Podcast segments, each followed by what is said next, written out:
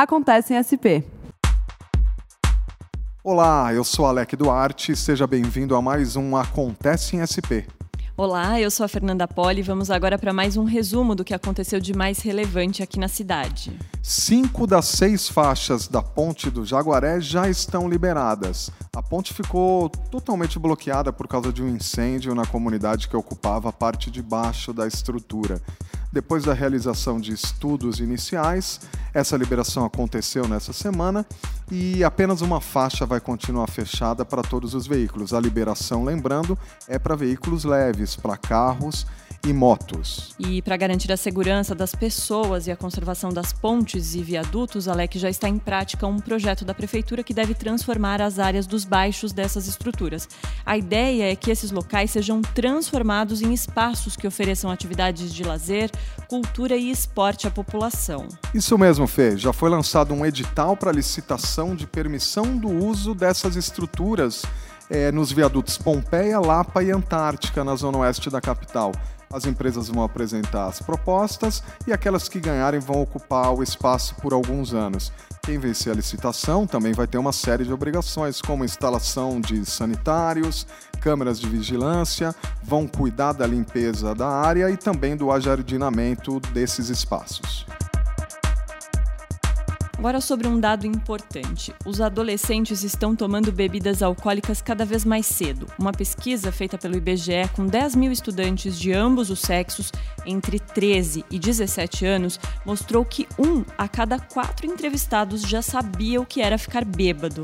E é para chamar exatamente a atenção para essa questão que a prefeitura lançou uma campanha com o tema Bebida Alcoólica, quanto mais cedo, pior que alerta sobre os riscos para quem começa a beber precocemente.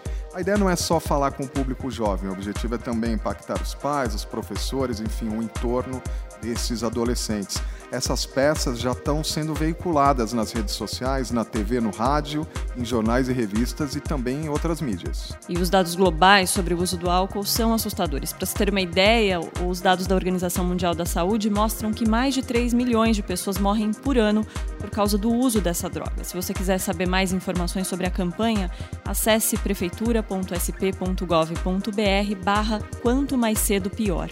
Lembrando, prefeitura.sp.gov.br barra quanto mais cedo pior.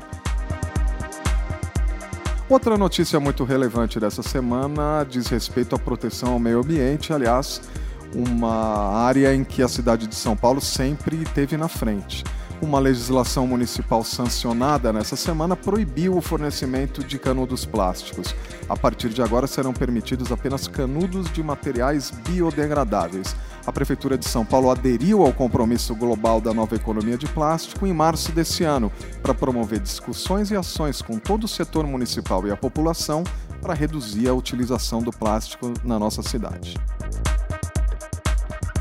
Outro assunto relevante, uma economia de 93 milhões de reais aos cofres públicos. Esse foi o valor que a prefeitura deixou de gastar em locomoção de servidores. Isso porque em 2017 os servidores passaram a usar aplicativo.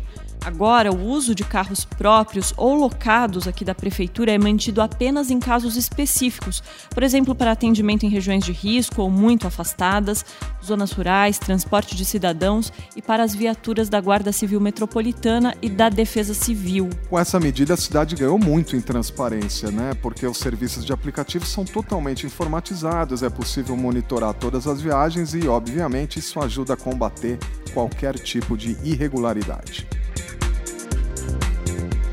foi mais um Acontece em SP. Até a próxima. Até a próxima e curta São Paulo.